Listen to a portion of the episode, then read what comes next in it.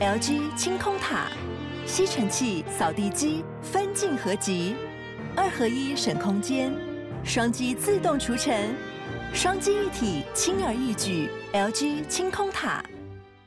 哎，贵子，我问你哦，法克电台现在每一集平均收听人数有多少啊？大概有四万人。四万，四万是什么意思？四万就是四场小巨蛋演唱会。而且我们每一集其实都一小时以上嘛，所以比方说什么四万的超级贴分，而且重点来了，这四万人他不是累积很久才到四万人。上线第一天就一万人，一个礼拜它就会有两万人，到了一个月就满四万人，之后还有长尾效应。所以也就是说，如果厂商你要业配的话，这个产品马上就会在两场演唱会中露出，再摆一阵子就会变成四场万人演唱会露出。那我们听众有什么特技？他们会积极行动，想要让自己的生活或台湾社会变得更好，但这是很广义的。例如，把自己弄得更懂更多知识，或者是弄香一点，或是家里变干净一点，都是广义的变得更好。那么，听到这边，听众如果被我们打到了，突然想要找我们 Podcast 口播该怎么办？去节目资讯栏点击法科电台的传送门连接，里面有节目合作资讯。我是桂智，你现在收听的是法科电台。他在地检署看到公告吧，就是说法服有这样免费的法律资源。到他已经知道有法服了，他也知道法服有免费资源，但他回去搜寻法服就被导引到假法服。他把他的需求跟假法服讲，假法服的办案人员就骂他，就说：“哎，你不可以自己写啊，你这样乱写啊，就是检察官会对你很生气，会觉得说你就是强辩啊。”那假法服就把审讯律师的资料给了这位当事人。呃，就我所知啦，他是当事人是说他被收了五万元。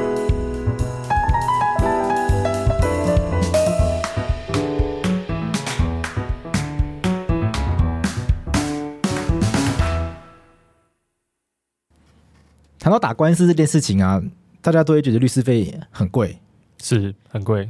大家如果真的不幸遇到一些官司案件的时候，呃，其实是可以多多的去打听，然后多多的去找不同的律师，看看看哪样的律师适合自己。律师的收费可能差距都很大，那有一些收费可能真的非常的惊人，但有一些收费可能也不会，其实也不会到负担不起，确实都会是笔不小的负担。但是对有一些经济状况真的比较辛苦的民众来说，他确实可能会是一个没有办法承受的一个经济上的压力。所以，我们国家针对这种状况，有设置了什么样的制度？我们设置了一个名叫法服的单位。那法服的全名是什么？OK，法服的全名叫做……因为全名很重要嘛，因为我们今天的重点。对对对，一定要认明正名，就叫做财团法人法律扶助基金会。那财团法人法律扶助基金会，它提供哪些服务？它提供的服务嘛，它其实基本上你只要是。呃，你只要是弱势民众，我们通常讲的是经济上的弱势，比如说中低收入户啊，或者是你的财产状况有符合法律扶助基金会它设定的标准，是，或者是会有呃原住民这样的情况的话，另外就是可能有一些特殊境遇的状况，叫做特殊境遇家庭，譬如说可能有家暴啊，或者是一些呃可能隔代教养情况啊等等的。那法律扶助基金会他们会提供我们这些弱势朋友哪些法律上的服务呢？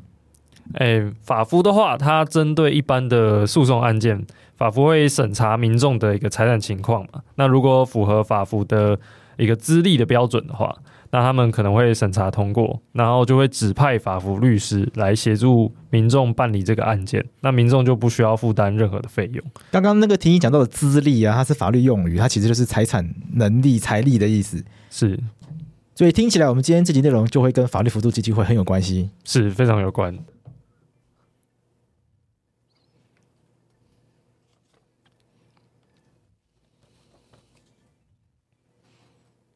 所以，我们今天的节目跟法律辅助基金会有什么样的关联？有一些组织，它去用到跟法服相近的词语，民众在搜寻想要找到法服这个资源的时候，就可能会被导引到这些组织的页面上。你的意思是说，有一些民众，他们可能真的是弱势，他们想要找法律辅助基金会。提供一些协助的时候，结果会在网络上面找到这些名字很像真，呃，名字很像法服，但它其实是山寨的法假法服。所以，我们今天这一集的主题就是来聊这些网络上的山寨法服之乱。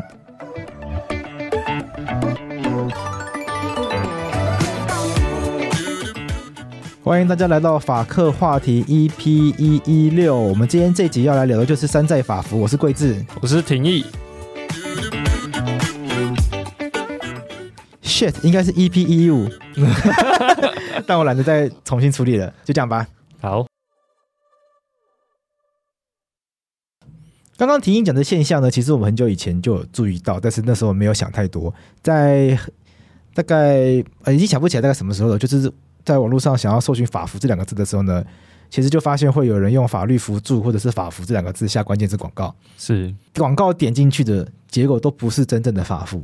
那我那个时候就在想说，这样不会有人搞错吗？不是很奇怪吗？但我那时候也没有想太多，我没有想太多，原因是因为会想要搜寻法服或法律辅助的民众，通常都是经济上的弱势。我会预设他们基本上没有要花钱请律师啦，因为他们可能就没有办法有这个样子的一个能力或负担。所以我第一，所以我第一次，呃，应该是我第一时间。或者啊，怎么讲呢？反正我就第一次看到这个状况的时候，我没有想太多，我是我只觉得这个关键字的策略是很笨的。就你下关键字，可他的 TA 看起来就不会是他有能力负担律师费的这样的一个状况。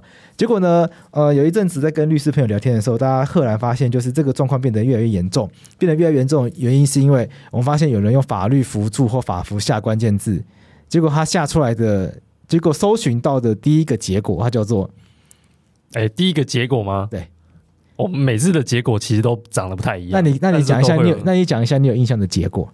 有印象的结果主要是那几个啦，就是什么中华民国金融债务什么辅助协会，还是有什么内政部核准什么什么协会，忘记了。反正就这几个一直跳来跳去，你每次搜寻都会不一样，但是多搜寻几次，你就会发现这个几个结果一直在重复啦。对，我们会发现。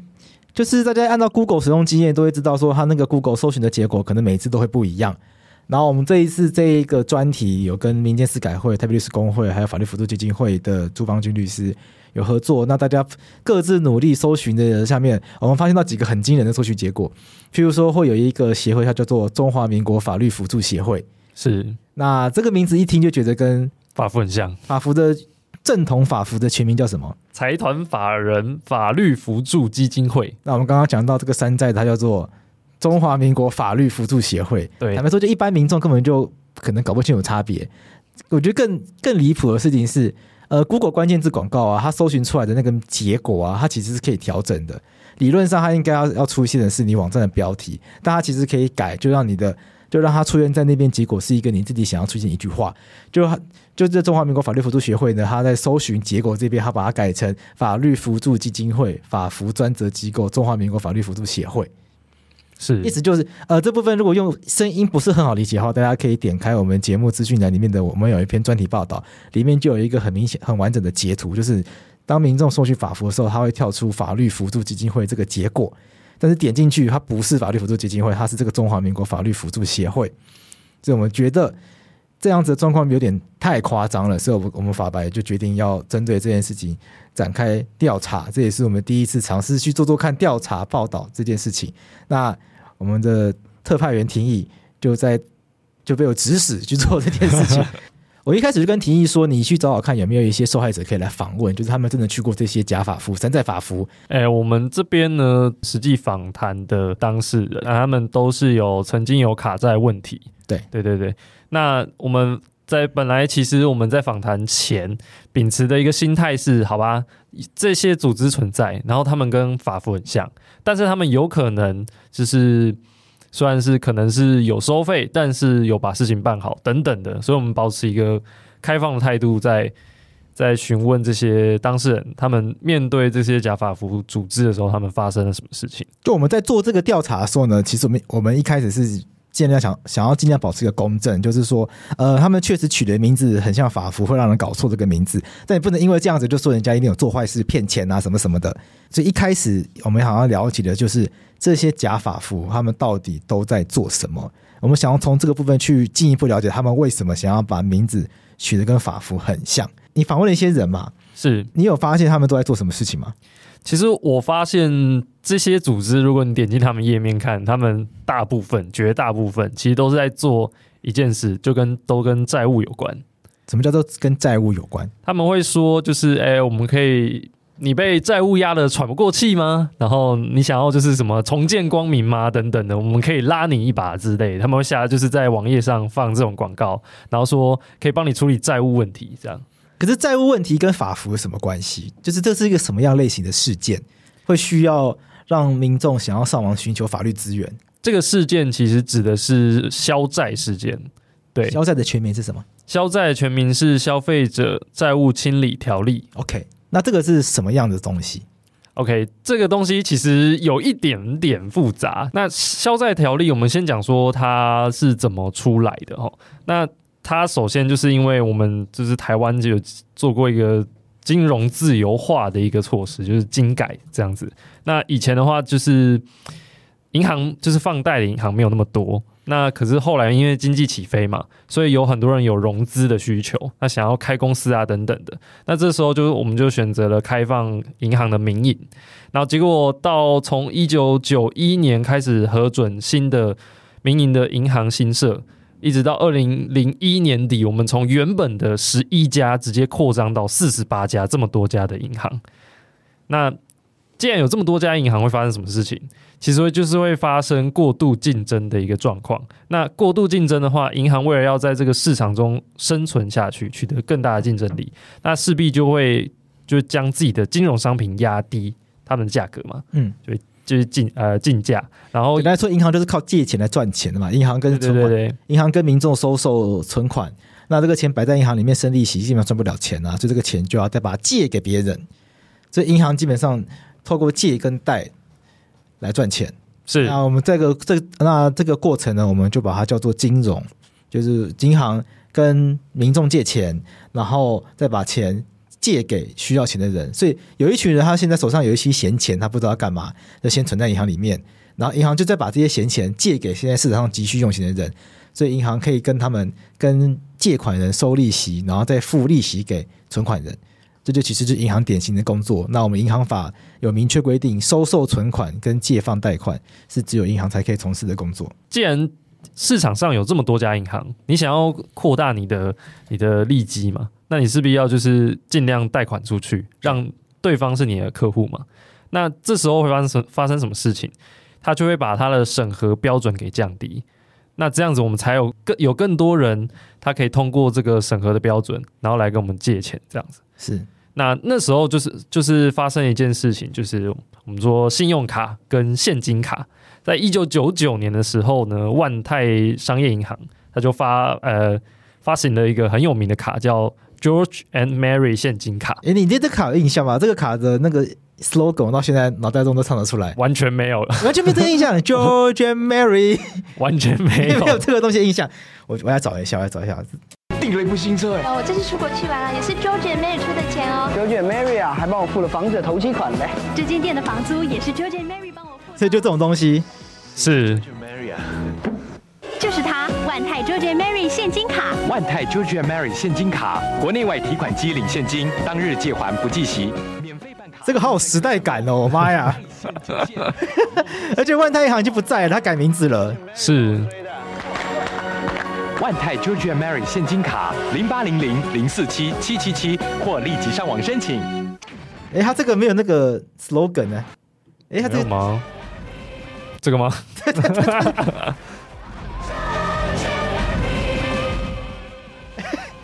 他在这个广告有一次是打到很夸张，就是任何电视台的任何时间点都会有这个广告，甚至同一个广告时段他还播两次，是他已经播到就是全全班都会唱，就所有的国中生在班上都会唱这个，就觉得这个超洗脑。那那个这个是那个年代最认真打歌的一首歌，是 热门主打歌就这首这首歌。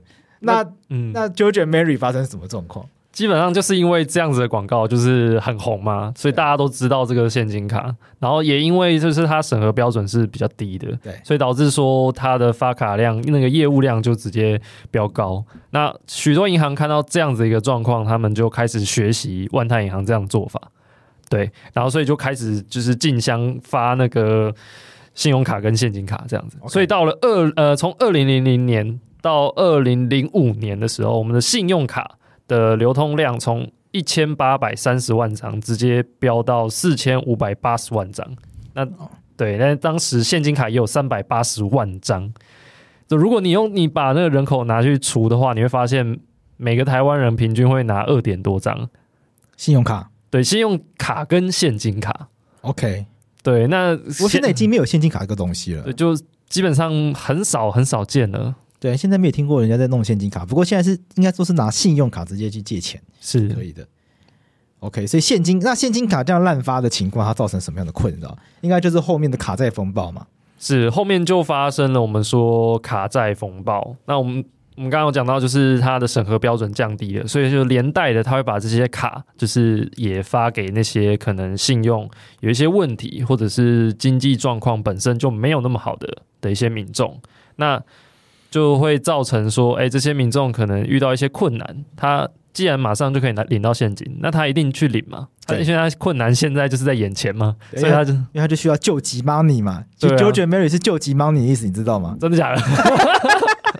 你看，这都有时代差哎！我跟你到底差几岁啊？我一他一九九九年的时候发行的，我一九九八年生啊。我跟你才一岁哎，对，我才一岁。我跟你差快，我跟你差九岁哎。我一九九一我一九八九年出生的，一九九八年出生，你跟我妹一样大，我妈呀！哦，OK，难怪你对这东西完全没有印象，因为这件事情发生的时候你才一岁而已，而且它后面衍生出卡债风暴，大概就是后面那三四年的事情。所以当时在炒卡债风暴的时候，你也不过才五岁而已，对，差不多。对这件事情是没有印象的。OK，那卡债风暴后面因为闹太大了嘛，是，所以政府做了什么事情吗？基本上就是就是开始这些。状况，嗯，二零零六年的时候，台新银行它就增提了一一百九十一亿的备抵呆账，所以就开始了这场的本土金融风暴。OK，对对对，那这就是这些这些台新银行有一个一百多亿的呆账，对对对，那个而且是那一季吧，嗯、好像不是一年，还是只有那一季，光一季就有一百多亿的呆账，哎、欸，对，快两百亿，OK，应该是这样子的。OK OK，那。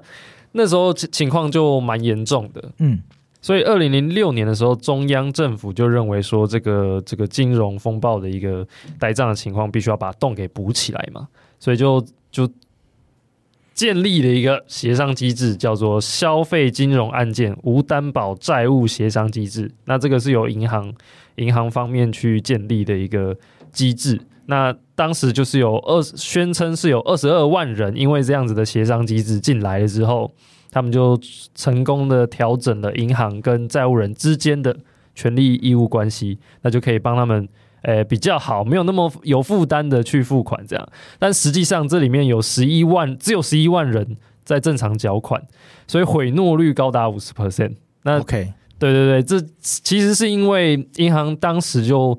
拒绝任何的代办，我们讲代办公司也拒绝律师进来协商，一定要要要，呃，一定要求说债务人你要亲自来跟银行协商。嗯，那其实债务人就是没有那个协商的能力嘛。这对银行来说，在他面前的人就只是一个欠了他的钱，然后还不起钱的人。那他怎么会愿意说，哎，那那你就少缴一点钱？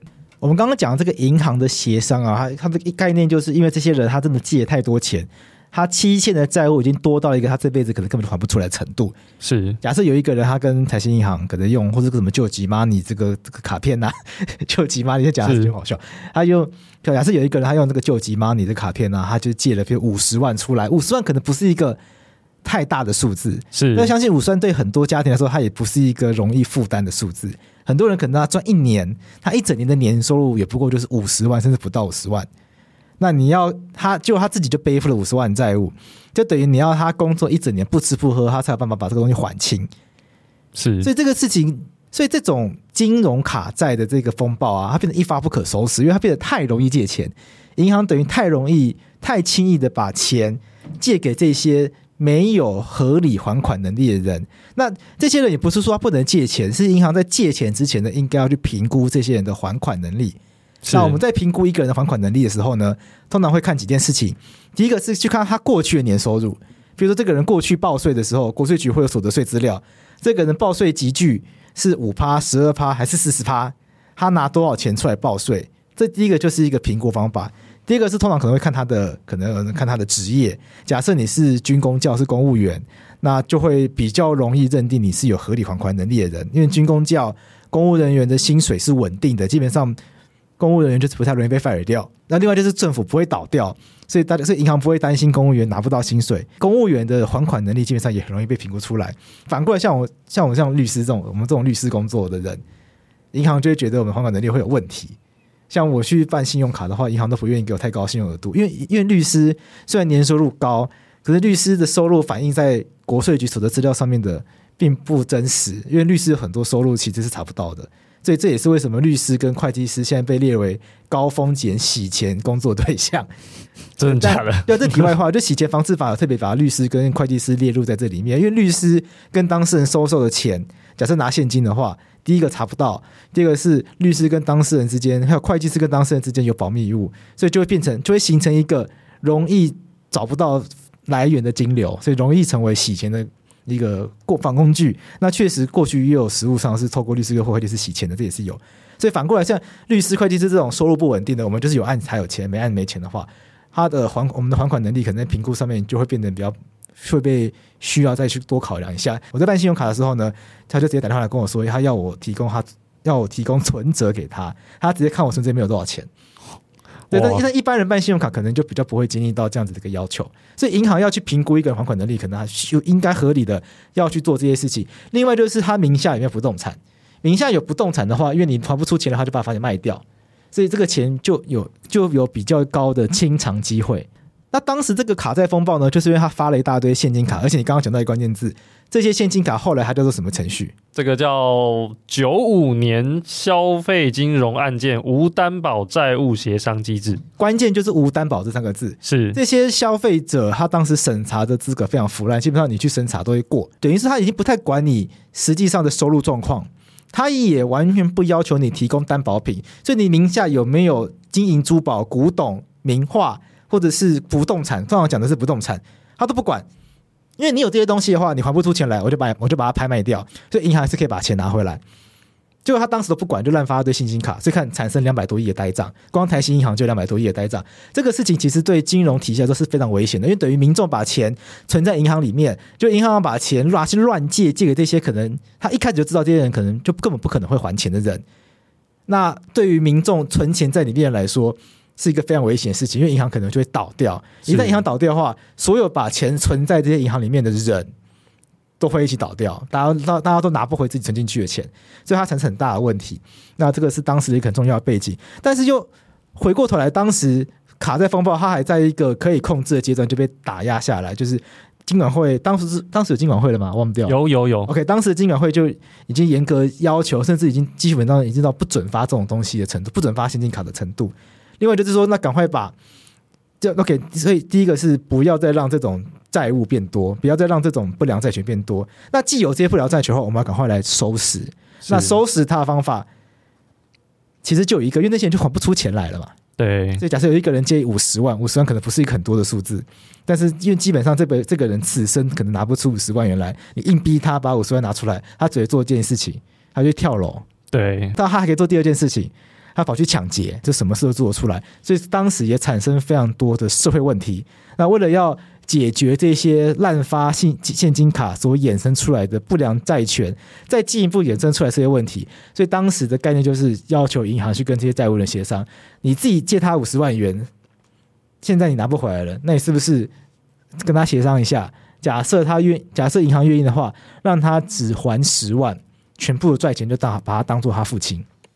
是对，这就是所谓债务协商，它其实概念就是这样，他是站在一个这些人基本上已经借了一笔他这辈子根本拿不出来的一个金额的程度，那硬逼他去还的话，反而只会衍生更多的社会问题。那回过头来，当时会会搞成这样，其实银行也要负很大的责任。银行一开始根本就不应该把钱借给这些人，他不能不应该把这种数目的钱去借给这些人，所以就要求银行去跟这些债务人协商，你自己去把这个损失吃下来，因为这是你自己搞出来的烂摊子。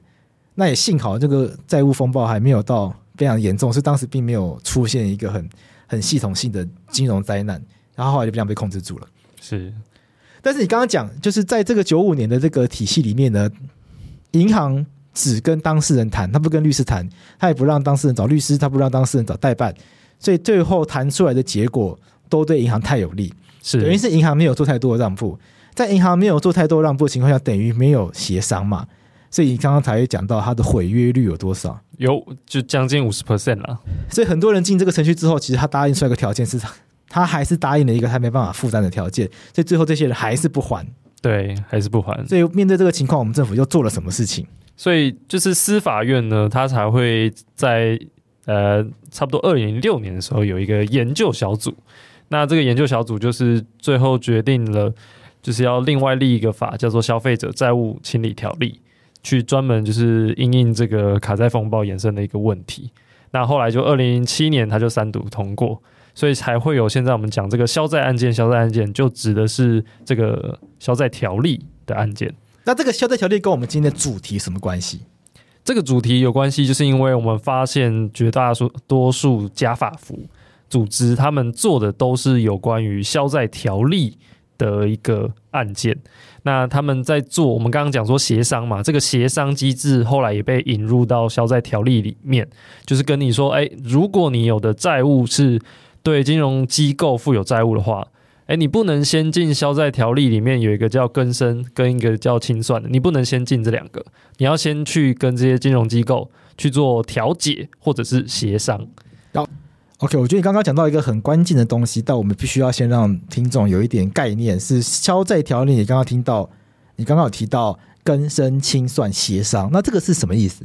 这个是他们的几道程序啦，就是说你会经历几个程序，然后去处理你的债务，可能是跟你的债权人谈，那最后谈出一个大家比较能够接受的结果，那你用这个方式去处清掉你的债务。对，消费者债务清理条例，它的概念就是让消费者跟债主、债权人坐下来协商，看看能不能把这个债务打几折，让这个消费者比较容易还清，那也让消费者可以回到健康生活的这个状态里面。那在这个过程中，它其实一开始是设计两道程序，一个叫更生，一个叫清算。那更生跟清算差在哪里？更生跟清算吗？更生的话，就是指的是说，哎，你要让这个债务人获得一个新生活。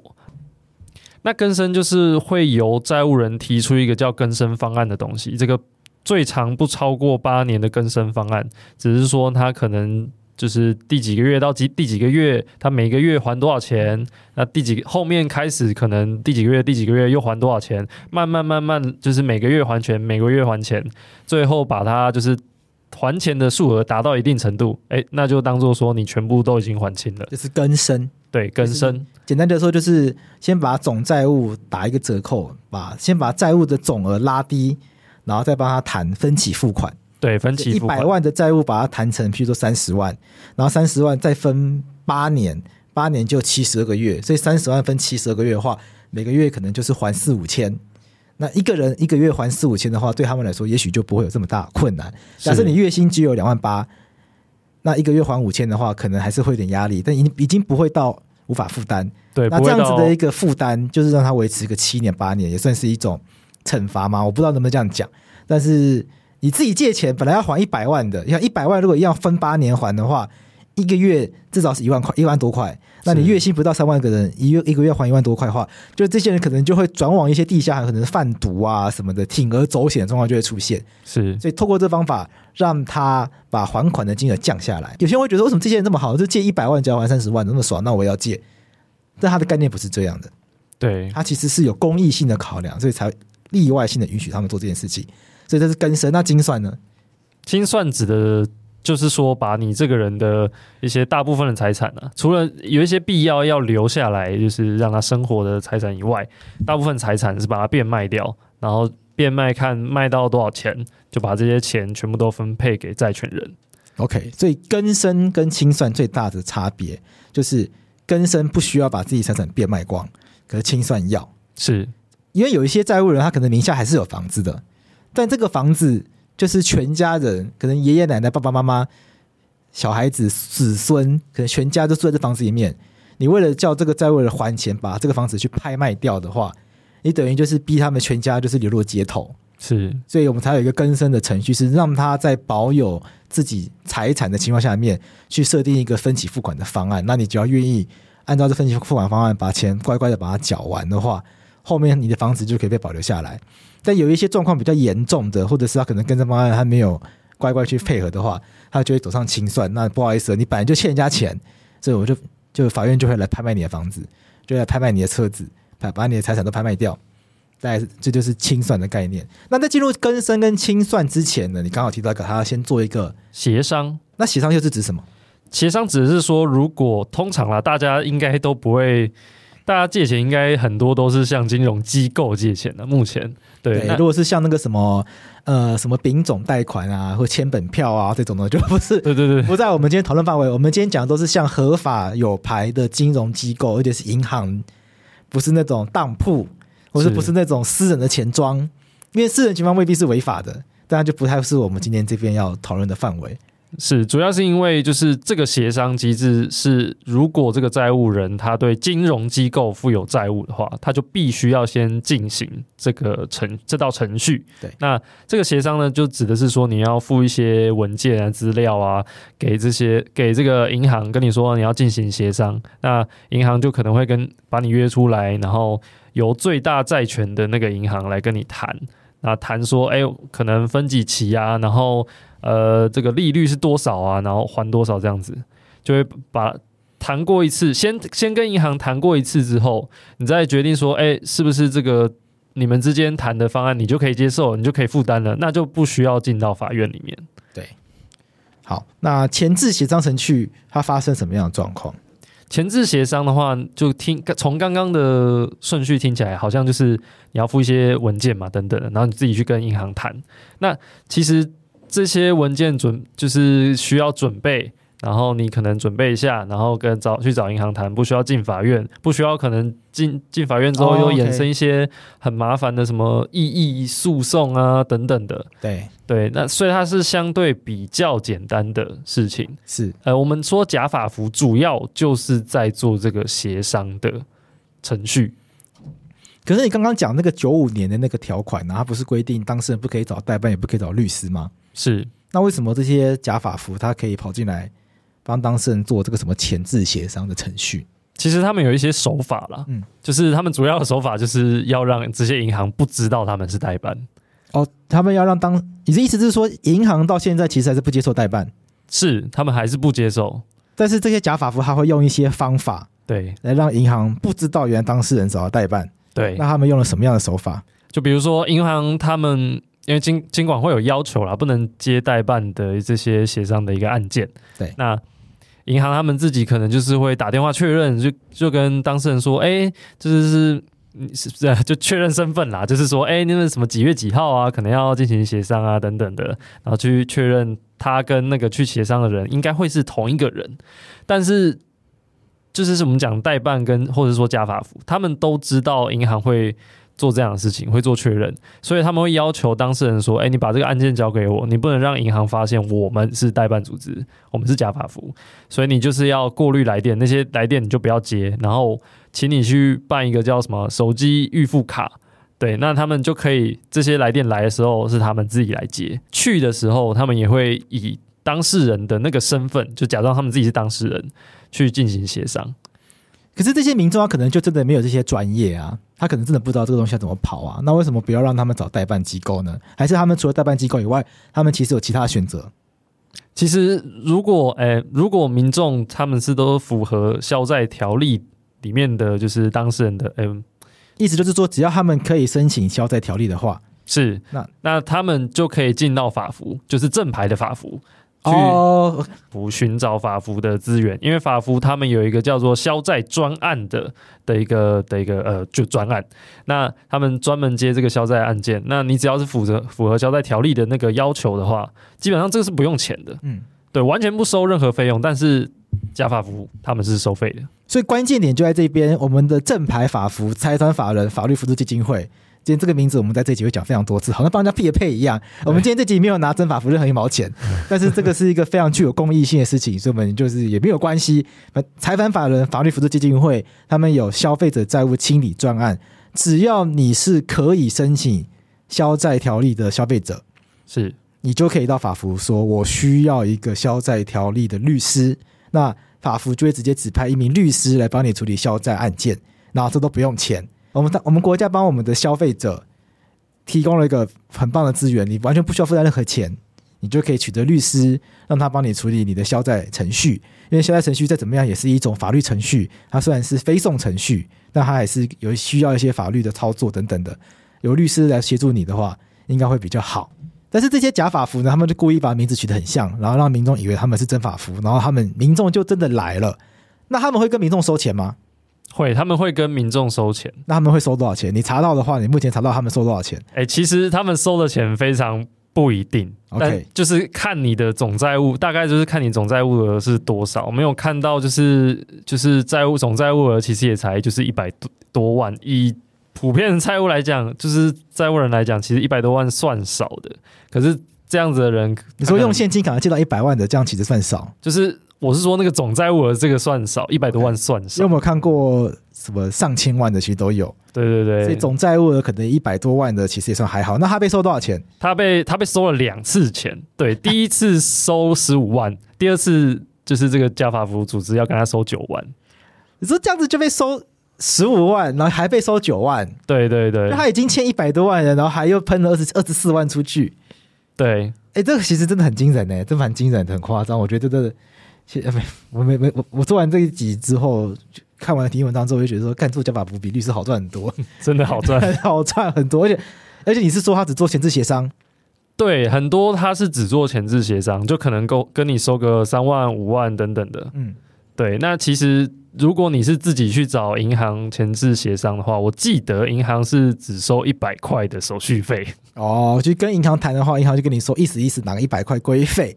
之类的，对对，那你去找法服，当然就是不用钱。OK，哇，那但坦白说，拿钱办事啦，是对不对？你说法服有提供免费资源，可是国家并没有规定一般民众不可以做这种代办呐。当然，金管会是有要求，银行不得够接受代办，但这些其实很吊诡，法律没有禁止民众去担任代办去做代办这个工作，可是金管会他不允许银行接触代办。所以等于是有一点迂回的方式，我们并没有明文禁止民众去做这个什么消灾条例的代办业者，但是这个代办业者还会衍生出很多问题，是，所以我们才是金管会他用迂回方式去处理它，那就想要了解说，那到底代办业者他是不是真的有带来很多问题，还是他其实诶拿钱办事把事情做好的话，其实也无所谓。说真的，有时候有时候在讨论这些产业的时候呢，会觉得说，那毕竟大家人都是要出来混的，都是要吃饭的。所以他如果拿钱有办事，你说他收二十四万很多，但如果他把案件办得非常好，他帮当事人争取到非常好的一个还款条件的话，其实也未尝不可。说真的，是。那我们到底查到了有没有一些状况是让人觉得说，其实代办业者他真的其实是不 OK 的？所以才会连金管会都觉得是不可以要求银行啊，都要求银行不可以去接触他们的。其实我们访问的。不论是说是曾经是债务人也好，还是我们访问律师也好，大大部分人都觉得说，哎，你收费，收费本身其实不是问题，就他们认为说你收了费，如果把事情办好，那他们觉得也 OK。但重点就是他们很常遇到当事人是。他们去找了假法服，但是没有把事情办好，又有留下一堆烂摊子，然后最后又跑来真法服来收这个烂摊子。你说已经被骗钱了，对，他讲骗钱好像不太对，他他付钱的啦，是 OK。他因为他以为他是假，他以为他是真法服，殊不知遇到假的，然后就付钱了。付完钱才发现案件办得很烂，回过头来再发现啊，赫然发现真法服在那边，结果跑去找真法服。是，那我很好奇，那这些真法服的律师看到这些案件曾经被代办业者假法服经手过，他们有没有一些观察？我们的消债条例里面有规定说，不论你是要走调解协商，然后更生或清算，你要先搞清楚，先让就是比如说调解的人或者说法院搞清楚说，那你的债权人是谁嘛？所以就必须做出一份一份文件，叫做债权人清册。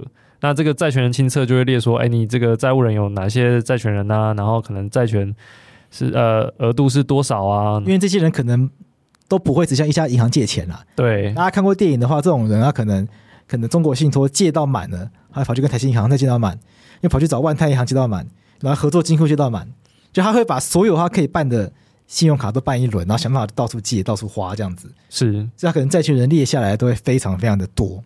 对，那基本上如果要办这个消灾案件，也要找出你的债权人是谁。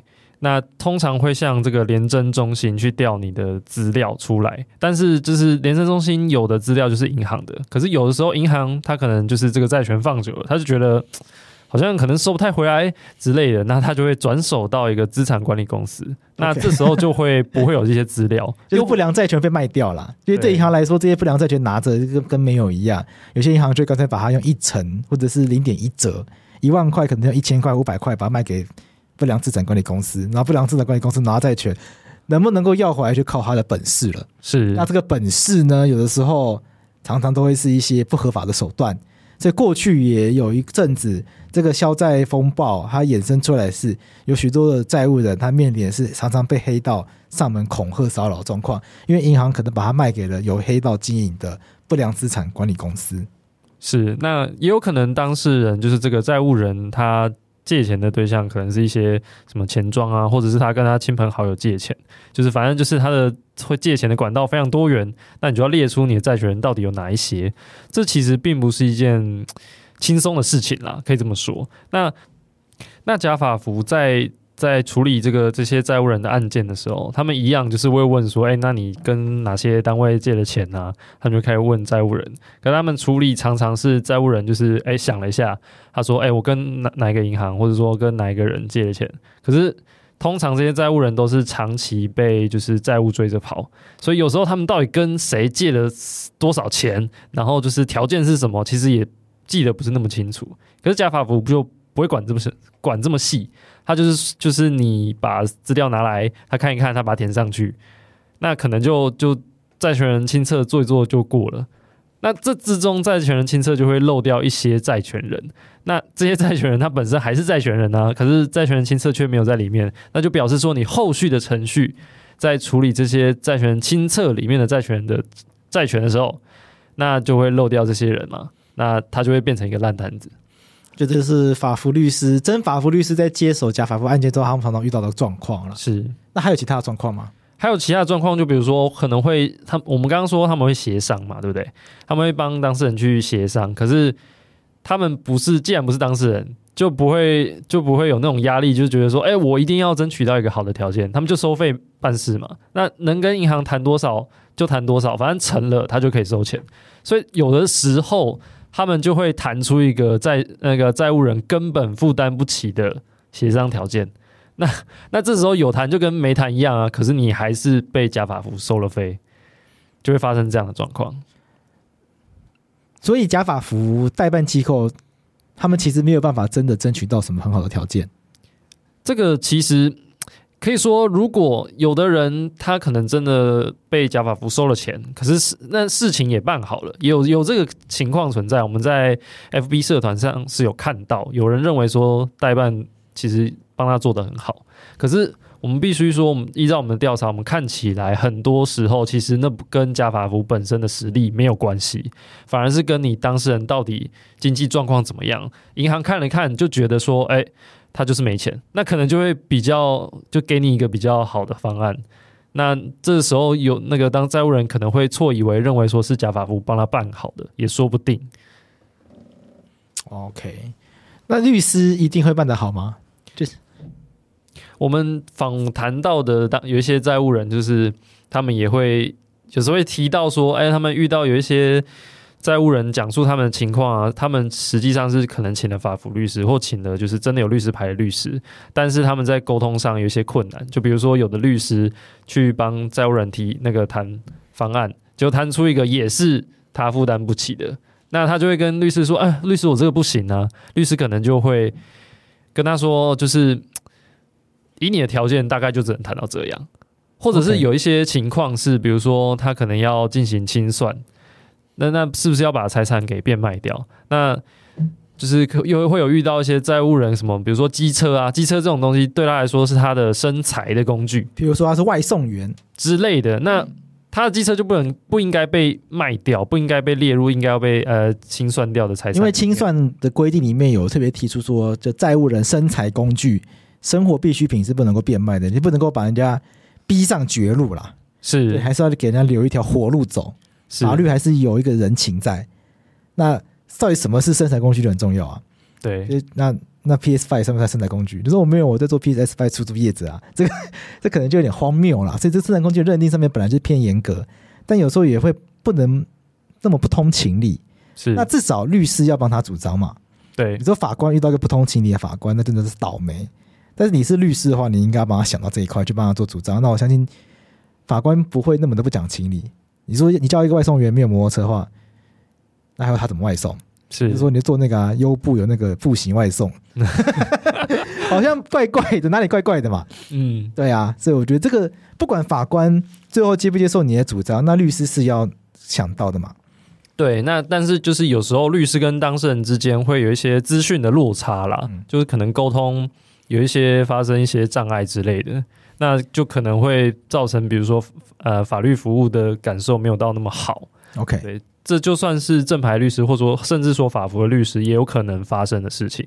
但是无论如何，就是法服，我们说法服，它毕竟是一个就是财团法人，它是司法院捐助的。成立的一个就是半官方的一个机构，那像法服这样的一个机构就会被大大众比较检视啊，毕竟它有官方的色彩在。那就算呃，又或者是说律师，因为他是正牌律师嘛，那他就会就是受到律师法的一个拘束。那这些本身都是有一些法律啊，或者是一些大众力量在在监督的。可是假法服就不一样，它就是纯粹的。一个团体完全靠丛林法则啦，对，就是完全就是你进去，那发生发生争议，那你你就是告他。但是我们刚刚一直强调的是，我们进会进来消债案件的当事人本身，其实资历就是就是偏比较比较差的。那你可以想见，他们真的遇到了加法服，他们觉得被自己被剥削了，他们可能也没有那个能力再去告他们。就我们今天做这一集，我们并不是要说这些代办业者、假法服，他们一定要把案件做得很烂，是因为律师也不一定会把案件做得很好，也是有很多很不好的律师。但是差别在哪里呢？就是律师是受到监督的，律师要受到律师工会的监督。如果今天一个律师他案件乱办，然后造成当事人权益损害的话，当事人是可以到律师工会去申诉这个律师的，然后律师可能会被惩戒，是最严重可能就会被吊销执照的概念，就再也不当律师的。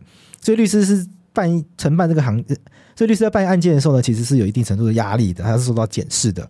另外就是说，法律辅助基金会，丁一刚刚讲的很明确，它是司法院出钱的。那我们都知道说，台湾的经验是政府出钱的钱就不可能乱花，因为政府很在意钱会被怎么花，因为政府乱花钱的话会被立法委员骂，会被名嘴骂，会被网友骂，会被舆论审视。所以这个钱既然是拿政府的钱。那法律辅助基金会本身也会受到司法院监督，所以法律辅助基金会本身对于辅助律师也有一定程度的管控，所以在有这些机制的控制之下呢，从法律辅助基金会这边得到的法法辅助律师服务的品质是有获得监督的，那我觉得也会相对来说比较有保障。是，那讲难听一点，法服你有没有付钱？那加大大半你有付钱？那在没有付钱情况下遇到不好的，跟有付钱需要遇到不好的。当然这是玩笑话了，我们当然不能这样想。我们都我们律师最重要就是要帮当事人争取到他最大的利益了。那当然，我觉得有这些控制机制运作的情况下，一定会比没有控制机制的假法服来说，一定会比律师一定会运作比较好。是。那政府有注意到这个状况吗？有，他们其实已经被已经注意这状况很久。其实法服一直都有在注意啦，但是因为毕竟其实像是北呃台北律师公会也有就是注意过这个情形，发函给中央政府过，但是中央政府就是常常呃基本上回函都是认为说他们好像没有办法去处理这些组织的行为，所以只能宣进行宣导。那法服也。觉得说，好像他们也只能去密切关注这些组织是不是有律师参与其中。那如果有律师参与其中的话，他可能可以依照规定去做一些去做一些惩处之类的。但基本上法服也不能做些什么。那有律师参与其中吗？有，我们听我们不管是我们听说的也好，还是就是我们找到的，实际上有那个律师也好。就是我们是可以确定有律师在跟假法服合作的。那毕竟我们是一个专业的媒体，所以我们不能只靠听说就来报道。OK，所以我们只能跟大家分享我们真的有查到的一个案例。是我们真的有查到的案例，就是中华民国法律辅助协会。OK，对对，这个这个这个协会呢，它本身哎是是董事长对不对？哎，理事长啊，理事长对啊，理事长，理事长他是沈家律师，沈姓律师。OK，是。那我们这这是有这位审讯审讯律师，那就确实有有遇到一个案件是这个有一个当事人，他是希望他是希望就是自己赚状啦，本来是希望自己赚赚状帮自己辩护，然后就是可能想要找法服帮忙。就他是在哪里知道有法服这个资源的？对啊，我觉得这蛮重要。他是在地检署，也就是说他被传唤，不管怎样，他应该是犯罪嫌疑人，所以他才会想要转状帮自己辩护。是是是，那他在地检署看到什么？他在地检署看到公告吧，就是说法服有这样免费的法律资源。他看到他已经知道有法服了，他也知道法服有免费资源，但他回去搜寻法服就被导引到假法服。就他就跟我们一样，搜寻法服跳出来第一个法律辅助基金会专责机构中华民国法律辅助协会，是他就点进去就被错误的广告，甚至是我我个人觉得这都是有欺骗性的，就被这种欺骗误导的广告导引到假法服去。是，那假法服跟他说了什么？贾法福基本上就是，哎、欸，他把他的需求跟贾法福讲，假法贾法福的办案人员就骂他，就说，哎、欸，你不可以自己写啊，你这样乱写啊，检察官会对对你很生气，会觉得说你就是你就是在那个辩强辩啊等等的。因为他一开始是跟贾法福说他没有钱，他想要做法律咨询，咨询完他自己写状是。他他就被骂了，他就被那个假法服骂了，然后就骂一骂，他就觉得也很不开心。嗯、那假法服就就看一看，觉得好像他已经很不开心了，那就把那个律师这个我们说审讯律师的的资料给了这位当事人，那这个当事人就去联络这位律师。但按照这个当事人跟我们转述的说，他跟这个协会在口头上有表明说他是不是有经济困难的人，所以他想要找的是法服资源啊。对对对，这个是当事人他自己口头上是这样转述给我们的，就是法律辅助法规定，如果律师发现当事人可以申请法律辅助的话，那你你有告知当事人去申请法律辅助的义务。是，所以就是你不能看到，这律师其实有一些。被要求做一些公益或道德的事情，那这是已经不是道德责任，已经是法律责任。就律师，你今天发现今天来跟你讨论问题的人，或者他甚至他已经捧着钱来请你的人，就你发现他其实是可以申请法律辅助的，这时候你要提醒他，就要去法律辅助基金会试试看，去申请法律辅助。像我就有一个案件是，那个有一个台中来的案件想来找我，可是说第我就说，可是你可以申请法服啊，你要不要去试试看台中分会？只是我在台中分会没有挂名，所以你去台中分会的话，你就没办法找到我。他就说他先去试试看，如果他审查没有过的话，再来找我。所以我们法律是有用这样的一个方式去要求律师告诉当事人说：“哎，请他去用国家资源帮当事人节省他的费用。”这个律师会跟他收多少钱？呃，就我所知啦，他是当事人是说他被收了五万元。这部分其实有证据的，因为他们对话记录里面有拍到。是哦，是这个这个部分，大家有兴趣的话，第一个可以上我们网站的报道看，然后再来是民间司改会，他们也有做一个新闻稿。那我们的网站里面没有放，但是民间司改会新闻稿里面呢，有放一张图，是有汇款收据的。是，这也这也是为什么民间司改会他们这次大张旗鼓的出来做这一个呃开这个记者会的原因。那也就是为什么我们这次会如此慎重的看待这个报道原因，是因为我们发现这样子的一个商业模式，它居然真的存在。是，就是真的有人利用假法服让民众上当，民众以为他找到真法服。这个不是他假法服，然后这位民众还被转接给律师，然后这律师还跟他收钱，是我们发现到这样子一个很恶质的商业模式，居然出现在台湾社会里面。因为说真的，会去使用法服资源的人，本身就已经有一定的经济困难了啦，或者弱势嘛。坦白说，你今天是什么王永庆啊？王永庆过世，讲这个好老派。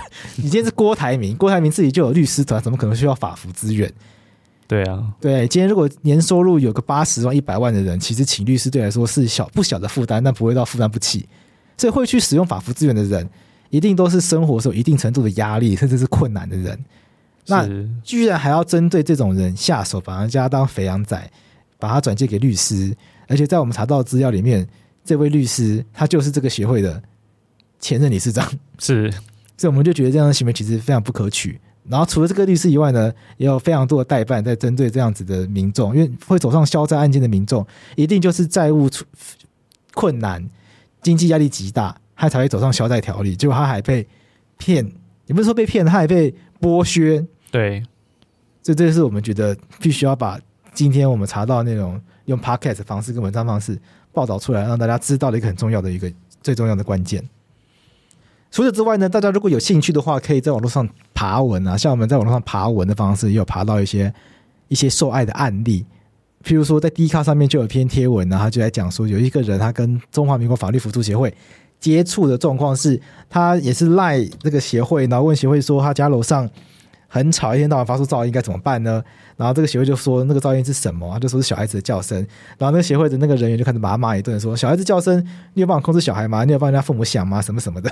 然后还跟他说什么？你这个去告不会赢啊！我现在是在帮你，我是在教你什么什么的。然后这个对话就就反正两个人在对话上面就吵起来，然后在贴在网络上面，然后这天下面就有留言，有些上面就有人说，就有人分享他的朋友经验，有人朋友说什么他去找这个协会，然后被付了二十万元，付了十二万元，反正就是各种要付很多钱的这种东西在下面出现。是，哦，那我们像台北律师公会，他自己就是在就跟中央政府讲有这个状况的时候，也我们有看到一一篇韩文，是二零二一年的六月，就去年就有发生，就是司法院政风处有接到民众抱怨，就说他自己被当铺恐吓要收取高利贷，那他就很害怕，然后想要找法服来帮助，结果他就打电话过去，然后就就。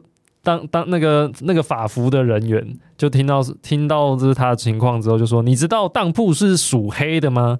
然后他就问他讲一讲，就说：“那你还敢告他吗？”然后就挂了电话。然后这这位小姐应该小姐，她就很不服气，就觉得法服怎么可以对这种对这种我们这种弱势民众这么不客气？我们也是一个人呐、啊，所以他就去跟法院，你要帮我啊！你怎么可以帮当铺？他觉得你是国家成立的法律辅助基金会，你怎么可以打压我们这种弱势的，不敢帮我们？对对，他就去跟司法院就是抗议，就是说这陈情，然后司法院那个司法行政庭他就发函给法务，就说：“哎，你们有这个接获这个检举有点夸张。”那法务就开始查嘛，就查一查，发现他打那个电话，这个一定是错到啊，怎么会有这种事情？就查一查，发现他打电话根本就是假法服电话，就是那个很像的那一家，所以我们。今天这个假法服以假乱真的状况，在网络上其实造成很大的困扰，就是很多民众他根本就搜寻不到真法服，都搜寻到假法服。是，然后还有人因为这样子付钱，然后付了不少钱，然后案件可能也没有被好好的对待。那这些没有付钱的，他们可能也摸了一鼻子灰，他们可能也不会继续去寻找真法服了，因为他们相信自己找到是真法服，他们只会觉得说，你这个法服怎么可以这样对待我？说当铺是黑的，你就不敢告。等等等等的，对啊，像这样子的民众，他们本来有机会接触到真法服资源的，就都被这些假法服害了，就他们可能就跟真法服擦身而过，他们自己的案件可能都没有办法得到真正有意义的、重有重要的资源进来协助。婷宜这个报道也花了你大概多少时间？其实大概是从去年十月中吗开始的吧，大概也是半年的啦，嗯，差不多半年。那你自己做完后，你有什么心得？其实我觉得蛮感慨的。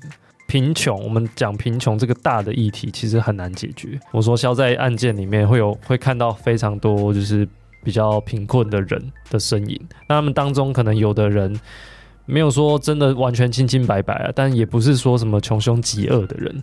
那么很多人就是可能遇到遇到这件事情，想要帮助自己，想要脱离贫困，他们在逼急的时候，可能就看到一个人揪了绳子说：“哎，我们他们是来帮助穷人的。”可能拉他们一把，就没想到就是可能就会遇到像贾法福这样的一个情形，说是要帮助你，但其实是在背后其实又削了你一笔钱，然后可能事情又没有处理好，让你拖了更久，所以我们真蛮感慨的。